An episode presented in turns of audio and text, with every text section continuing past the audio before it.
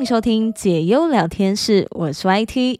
各位好听友们，有没有觉得时间过得非常快呢？真的有一种不知不觉就来到年尾的感觉。但其实我并没有讨厌这样子的感觉，反而我蛮喜欢的，尤其特别喜欢那一种一整年即将过完的氛围。十二月就是一个很温馨又很浪漫的月份。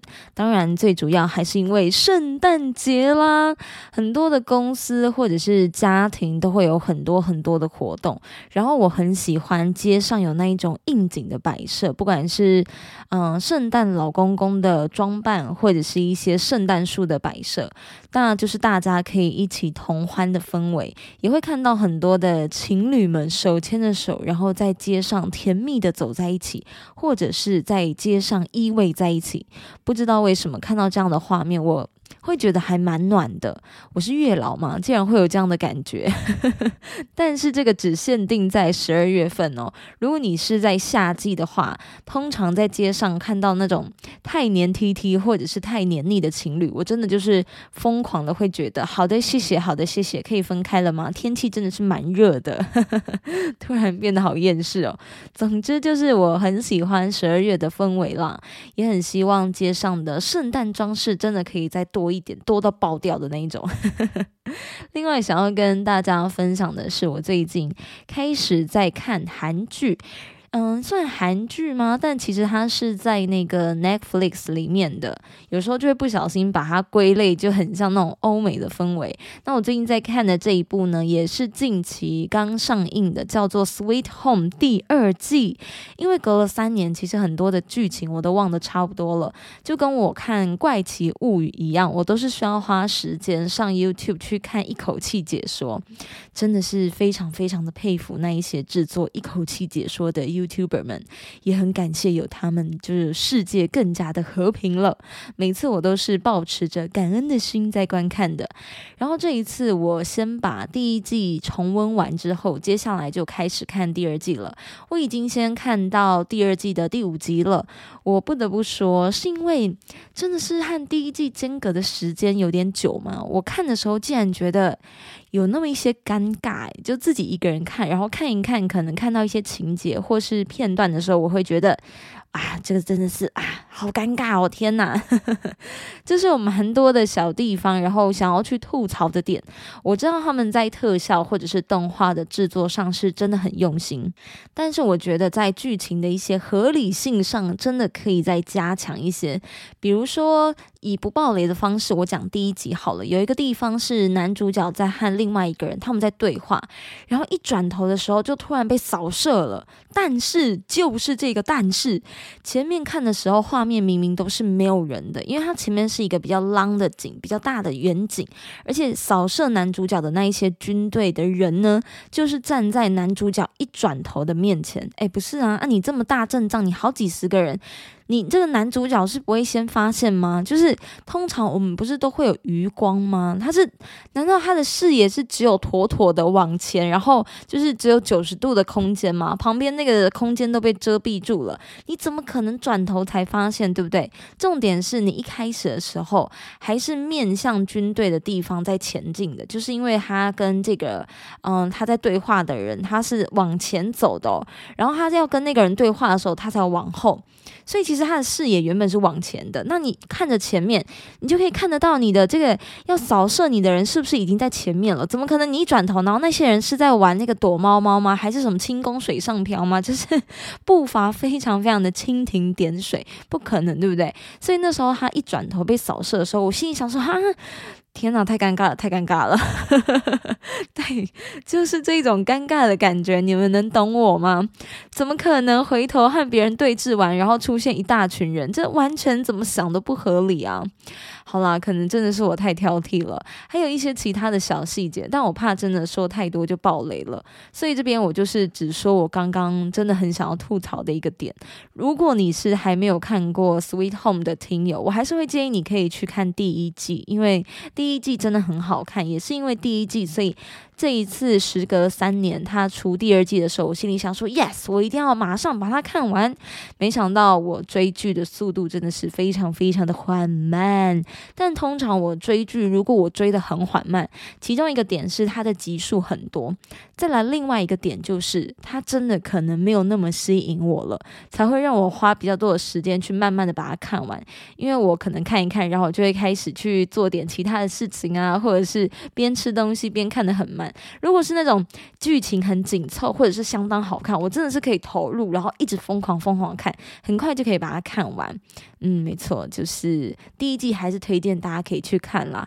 他把很多人在面临到生死危机时的一些恐惧，还有暴露出来的真实人性刻画的蛮不错的。这就是真实世界中所会发生的人性黑暗面。有时候我甚至还会去设想说，如果是我自己今天遇到这样的状况，我是不是也会做出一样的事情？还是说我会有什么不同的做法？诸如此类的啦。但还是推荐第一。季好不好听？我一直讲就知道第一季真的很好看。那么第二季，因为我才刚看到第五集，所以也给不出个什么实质的建议，跟我觉得还可以推荐大家去看的地方。之后如果我全部看完，有什么心得感想，再跟大家分享喽。接下来一起进入到本集的第一个话题。这个话题跟我们的日常生活可以说是息息相关，也是你每天都会使用到的一个物品，它算物品吧，对不对？只是它是固定式的，就是你没有办法带着走，但是你真的每天都会使用到它。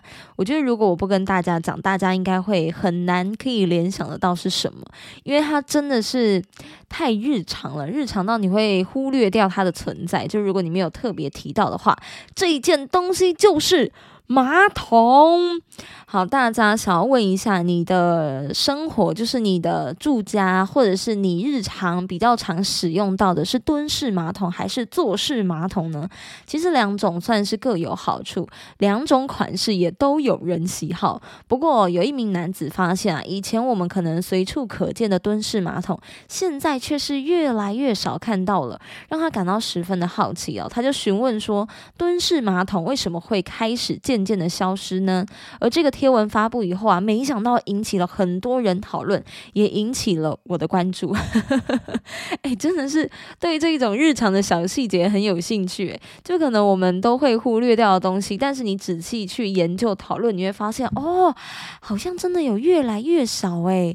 那这个男生他是在 PTT 上表示说啊，他以前念书或者是他到外岛当兵的时候，厕所采用的都是蹲式马桶，这种马桶。除了好整理跟卫生之外，还可以在你上的时候呢，不用担心会跟上一位使用者间接接触到。不过，好像随着时代的变化，如今蹲式马桶也是越来越少了。无论是住宅或者是公司公共厕所，几乎都是采用坐式马桶，也让他很好奇，说到底为什么蹲式马桶会逐渐的式微呢？那有不少的使用者是透露说，蹲式马桶有蛮多的坏处哦。这边也来分享一些网友分享。的，比如说蹲式有办法蹲半个小时吗？诶，不是，你会便秘这么久吗？那我会建议可能要先调整一下肠胃的健康。还有人说啊，很多人会瞄不准动哈，瞄不准动。可是蹲式马桶其实也没有什么好瞄不瞄的吧，就是你就朝着一个位置啊。再来还有看到有人说人老了蹲不下去哦，对，可能对一些长辈啊长者来说，蹲式马桶会有很多嗯关节或者是行动上的不便。还有人说啊，就是。是因为现在都有附酒精擦坐垫了哦，所以有一些会担心卫生疑虑的人，他们可能想说，哎，现在也都有酒精，很方便啊，所以其实就算是坐式的马桶也不用太担心，这样子的意思吗？以及有人说很考验腿力不好的，蹲一个起不来就糟糕了。嗯，看来这个对于关节的这个灵活度上呢，蹲式马桶的确在这方面比较不受到喜爱啦。不过也有人认为哦，蹲式马桶能够模拟自然的蹲姿，就是自然的那个蹲下去的姿势哦，比较符合生理的结构，能够帮助排便顺畅，而且在清洁上也蛮容易的。虽然确实是会有腿酸的困扰，不过呢，这个是缺乏运动所导致的，不该认为这个是蹲式马桶的一大坏处。其实我也觉得蹲式马桶比较方便呢，尤其是在外面上厕所的时候，尤其是那种公共厕所，像是一些啊高速公路的那个休息站啊，像这种我通常也都会选蹲式马桶的，就是它不是都会有两种可以选嘛，都会在门上有贴那个标志说，诶，你这一间是什么款式的厕所？我通常都会第一优先选择蹲式马桶啦，因为我觉得坐式马桶就算有酒精擦，心里还是会有一个。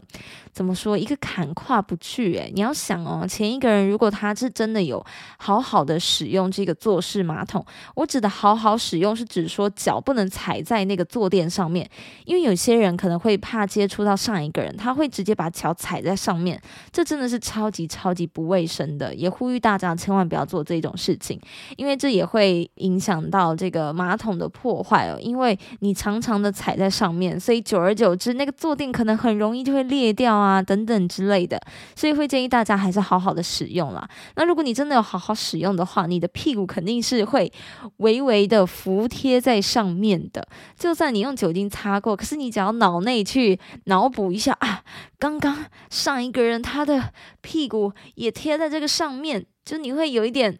大家理解我那个心里的坎过不去的原因是什么了吗？而且如果很多人在排队上厕所的话，你就是。或许啦，我是还没有经历过，可是就会脑补很多。或许上一个人的屁温，你可以好好的感受得到。哇，这个真的是我会不行诶，因为我有一点小小的小小的洁癖，所以我会呃啊，可能没有办法接受。所以我觉得蹲式马桶真的很方便。会说越来越少，我自己的猜测啦，我觉得应该是因为近几年像是日本开始不都很流行免治马桶嘛，就是可能可以帮你冲。洗屁股啊，再来就是冬天的时候，马桶的坐垫会有加温的效果啊。可能因为都很流行这一些，嗯，这些设备了，所以渐渐的蹲式马桶没有办法采用到这一些优点。那么它就会自然而然的被淘汰。那很多人的家里或者是一些高级的饭店，他们会使用坐式马桶，就是因为他们可以加装这一些设备，让使用者会有一个更好的使用感受。所以蹲式马桶，嗯，我自己猜想就是因为这个原因，那渐渐的大家可能也会想要使用越来越舒适的东西，或者是越来越舒适的啊如厕设备。嗯，蹲式马桶的话还是比较卫生的。在外面的话，我还是会先以使用蹲式为优先，但是我并不会因此就觉得说，哎，蹲式的缺点呢是什么什么什么的。嗯，因为这个，我觉得训练关节也是一个不错的方式。就是有时候其实你可能会觉得啊，好像今天有点慵懒，然后上了一下蹲式之后，就啊，一打开那个厕所的门，嗯，整个人神清气爽。诶，还是是因为上完厕所所以神清气爽。好，就是把它连带想到了一起这样子。以上呢是第一个话题啦，你是比较喜欢蹲式还是坐式马桶呢？很欢迎你可以跟我分享。OK，好，再来要跟大家分享的第二个话题是关于肉体出轨还是灵魂出轨的部分。好像也有一阵子没有跟大家在话题的部分聊到一些比较心灵层面的一些内容了，对不对？因为通常都是会聊一些热门话题。那其实，在一段感情或者是一段爱情当中，肉体出轨跟精神出轨的这个议题，一直都是大家会很热衷讨论的。然后最近想要跟大家分享的另外一个影集，这个影集我还没有看啦，只是说这部影集它就是在探讨这个议题，也是在 Netflix 上面的影集，叫做《此时此刻》。里面呢是吴康仁跟小 S 徐熙娣他们两个人就是在演绎这方面的禁忌之恋。那么回到我们的现实生活当中，小 S 她表示是了。他觉得肉体出轨还好诶。就是哎，这不是我说的哦，这是小 S 他自己在就是访谈的时候说，他觉得肉体出轨还好。那会有这个讨论，就是因为他们在这个剧中，呃，饰演了另一半外遇而彼此相视，进而衍生出情感的已婚男女。那么聊到这个出轨的话题，小 S 的老公徐亚军也是最近就还蛮常会被爆出，好像出入夜店的频率蛮高的哦。小 S 被问到的时候，他也是脱口了，他说呢，会不会是因为我结婚太久的关系？我觉得肉体出轨还好诶，但是前提哦，有前提是不要让我看到。哇，这真的是我觉得想法还算是蛮前卫的，因为不是每一个人都能够接受说，哎，肉体出轨，我就必须得接受这个事实。反正他就是表示肉体出轨还好，他还接着说呢，他没有办法接受的是精神出轨，因为精神那代表的是你已经认真了，你对这个人投入的是一个 real love，就是一个真实的爱在里面，可能会动念想要永远结束某一段关系，就可能你是出轨，那你一定会有原配嘛。如果你是精神出轨，那你肯定是会想说，我是不是要跟我的原配结束这一段婚姻或者是这一番关系？我觉得这个。话说的还算蛮好的耶，也蛮令人玩味的一番话啦，也道出了小 S 她对于婚姻的一个态度。当然没有说不好，我觉得婚姻这种事情是蛮主观的，你能够接受你就能够，那你如果不行，那当然就是会朝。各自安好的一个角度去出发，同样的议题，那对于吴康仁来回应的话呢，他是觉得说都不要出轨，当然是最好的。如果你爱上别人，或者是你已经不爱了，是不是能够早点讲开讲清楚呢？两个人的相处是彼此用时间来交换的，我觉得是非常非常珍贵的。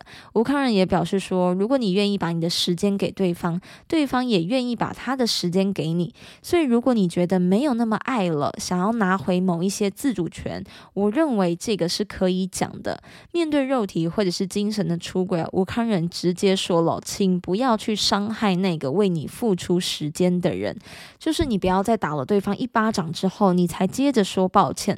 所以对于肉体跟精神出轨，其实我蛮好奇，各位听友们听到这样子的话题，你又有什么样子的想法呢？这个话题其实，在之前大家还记得人生。百态嘛，之前跟阿霞还有八五一起录《人生百态》的时候，我记得我们也有聊过类似的一个议题，关于你能够接受的一个范围跟程度，在肉体跟精神上面。哇，现在我有点忘记我说了什么诶，会不会结果说的跟当时不一样，直接啪啪打脸？我好像是说我能够接受。好像也是能够接受肉体，但是我不能够接受精神出轨吧？我觉得我的想法跟小 S 算是还蛮接近的。我会觉得精神出轨就很像是，嗯，你在玩我嘛？就是这一段感情，我们历经了很多年下来，然后你说不爱就不爱了。但如果你说是肉体，也许可能是因为我没有办法满足对方的需求欲望，或者是。或者是我觉得，OK，如果你你你想去找另外一个人发生什么关系，那是不是？我觉得人是互相的、平等的嘛。那如果今天我也觉得说啊，我可能也有觉得想要一起 play 的对象，那我我也可以去，等于说肉体的出轨。要说出轨嘛，反正就是肉体上的关系，我觉得也可以把它当做是一个开放式的关系来看待。但是开放式的关系不代表说你今天就不爱你原本的这个另一半了，而是说或许你有想要更刺激或者是一些更。不一样的嗯相处的方式，我说跟其他人了，但是你回归到你的另一半，你还是对他很好，你还是很疼爱他，还是会很宠溺他，那我觉得又另当别论。这样子的状况就就等于是说，要看这个另一半他是否能够接受你这样子的方式。可是精神出轨的话，那有什么好说的？就等于说你这个人从头到脚，你整个人你都不爱他了，那你何必还要跟这个人在一起呢？他今天的心就已经不在你。身上了，就算他跟你发生肉体上的关系，那也是很敷衍、很片面的，所以我自己才会觉得肉体上的出轨对我来说，可能是我会比较能够。呃，还在我的承受范围之内啦。啊，当然不要是最好的啦。我最主要还是跟吴康人的想法一样啊，就是一段关系能够好好的相处，好好的走下去是最好的。因为说不定就是连肉体的出轨，我也许也会觉得，嗯，no，谢谢，就是大家好聚好散这样子。但是如果硬要从两个去选一个的话，或许我自己觉得。肉体的出轨是已经在我的极限范围内，那精神的出轨是完全不行的，因为你就等于完全不爱这个人了，那就不要再浪费任何的时间在彼此的身上。这个是我自己的一些观点跟看法了，我也会蛮好奇各位听友们，就是关于刚刚聊到的肉体出轨跟精神出轨的部分，你自己又怎么想的呢？还是你会觉得说，哎，两个都可以，反正大家开心就好。会有一个这么 free 的人吗？欢迎你，也可以跟我分享哦。欢迎来到节目的经典话题解忧时间。我在最一开始看到这个标题的时候，真的是有哎呦抖一下的感觉，就是觉得世界上很多的缘分都相当的不可思议。当然，任何的感情产生也就好像说得过去了。这一篇的前情提要主要是这一位听友他分享他爱上了。前男友的父亲，那他们平常就算是蛮聊得来的。他跟这一位父亲也会一起聊天，一起下棋，双方也都是成年人了。嘿，对，这位爸爸是成年人的没错哦，已经六十岁了。然后听友本身是介于三十到四十岁之间。这边我要先声明哦，这一位听友是和前男友分手之后才爱上他的父亲。他跟他的前男友已经分手七年了。后来听友跟这位父亲两个人情。投一合，并且开始了一段柏拉图式的恋爱。而这一篇投稿主要的问题是说，这位听友如果他主动送礼物给这个爸爸，给对方，男方如果收下了礼物，那是表示他接受了女生的心意，还是说会有其他我们只是朋友的想法？诶，不对，这边其实我蛮想说的，应该是不太会吧。如果你们都在暧昧，然后他接下了你的礼物，就表示说他接受你的心意啊，对不对？又不是渣男，渣男是那种我跟你在暧昧，我接下了你的礼物，然后我跟你说哦，没有，我们没有在一起，就只是处在一个啊暧昧以上，诶，那个叫什么？恋人未满的关系，哇，那个真的是渣，对不对？好，因为你有提到说双方都有情谊，那是否要勇敢的踏出去？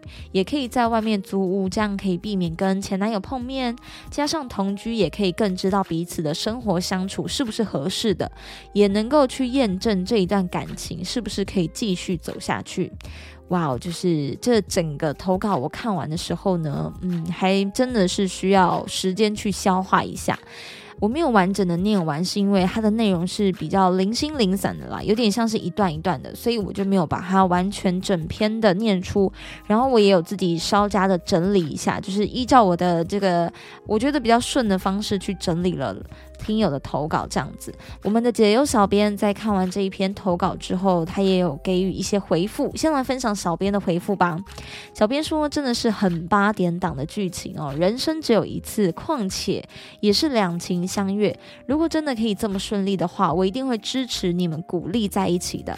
但现实往往是很残酷的，每一个细节都要考虑清楚。比如说，这个爸爸现在的婚姻状况，还有儿子对他们的感情是保持着什么。什么样子的态度？因为如果儿子没有办法接受的话，那想必是会面对各种考验。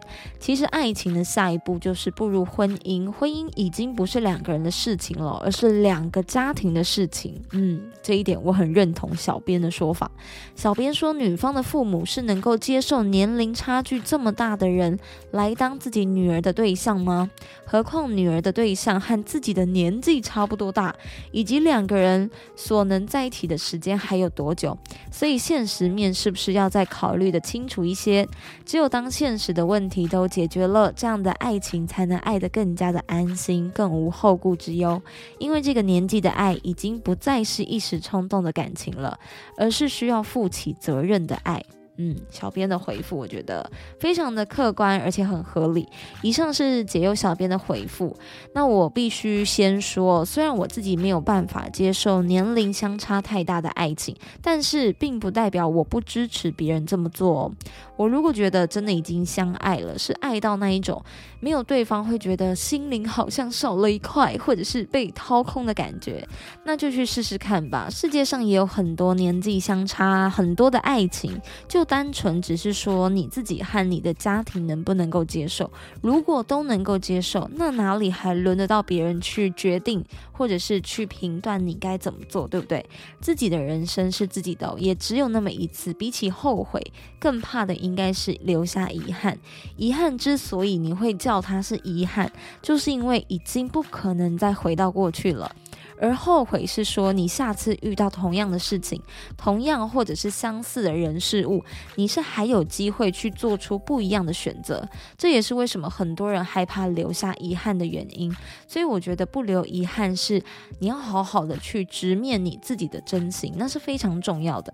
但是我不得不说，还是会有很多的考验或者是困难在等着你们。以下是我自己的一些小小建议啦，你不妨可以参考看看。尤其是因为年龄差距的。关系，所以生活经验还有彼此的价值观可能会有些不同。这个时候，坦诚交流真的是一个关键，要去了解彼此的想法、感受跟对彼此的一个期望，才可以减少误解，还有可以借此去加强感情的连结。再来就是，我会蛮建议你一定要先去解决儿子的问题，也就是是你前男友的问题，因为我觉得家人的看法还是很重要的耶，毕竟每个。人应该都希望可以得到家人的真心祝福。爱情归爱情，但是彼此的家庭还有社会的观感也是要适时的去考虑到。这一段感情有可能会引起别人的评论或者是一些舆论上的压力，但是我不是要你就此放弃哦，而是说你要有心理准备去处理这些挑战，你要有足够的嗯心理的那种强硬，你要去训练自己的心理层面，让自己的心灵更加的强大。当然，如果能够跟家人沟通，然后去获得。家人的理解，诶，相信我，这个对你们的关系一定会有很大的帮助。最后的一点就是，你们要有一个共同的目标以及价值观，因为两个价值观不同的人，哇，那真的是会。蛮麻烦的，尤其是相处久了，如果价值观不同，会蛮容易产生隔阂的。这也是建立一段稳固关系你不能不去沟通讨论到的一点。也就是说，处理好前面提到的几个建议。我刚刚提到哪些建议？哎，让我想一下哦。嗯，就是说年龄差的建议嘛，嗯，你们的生活啊、生活经历跟价值观的不同，就是要好好的去坦诚交流，非常的关键。还有了解彼此的想法、感受跟期望。才能够减少误解，还有加强感情的连结。这一些建议，还有家人，对对对对对，还有家人。那我刚刚前面的这些建议呢，如果你都有听进去，也有把它好好的处理，那么接下来，我相信无论你们的年龄如何，你们的差距多大，你们对未来的规划跟你们的想法、价值观很相近，想要携手继续走下去，我个人觉得，只要你们开心幸福。And then it's not a big problem，对不对？说不定还能够为这个世界创造一段美好的爱情故事。所以说加油啊！刚刚说的这些东西，嗯，虽然我自己没有经历过，但是因为身边也是有朋友的年龄算是差距蛮大的，可能还不到二三十岁这么大了，但是十岁也有，所以偶尔也是会听到一些感情故事的分享。我是以这一些分享来当做一个经验的提供，也希望大家在感情的路上都可以加油。如果你真的很爱一个人，你就为爱勇敢一回吧，可以试试看。真的大不了就是单身嘛，对不对？单身没什么啊，就是至少你没有留下遗憾。以上呢是这一次听友的投稿分享，也在这边谢谢这一位听友的投稿。很欢迎收听节目的听友们，不论是任何的疑难杂症或者是心情故事，你们都可以来投稿。这里是解忧聊天室，让我们一起来聊聊，不必压抑你的心事。也祝福收听节目的你们日日是好日。我们下集再见喽！希望我可以赶快把《Sweet Home》看完，拜拜。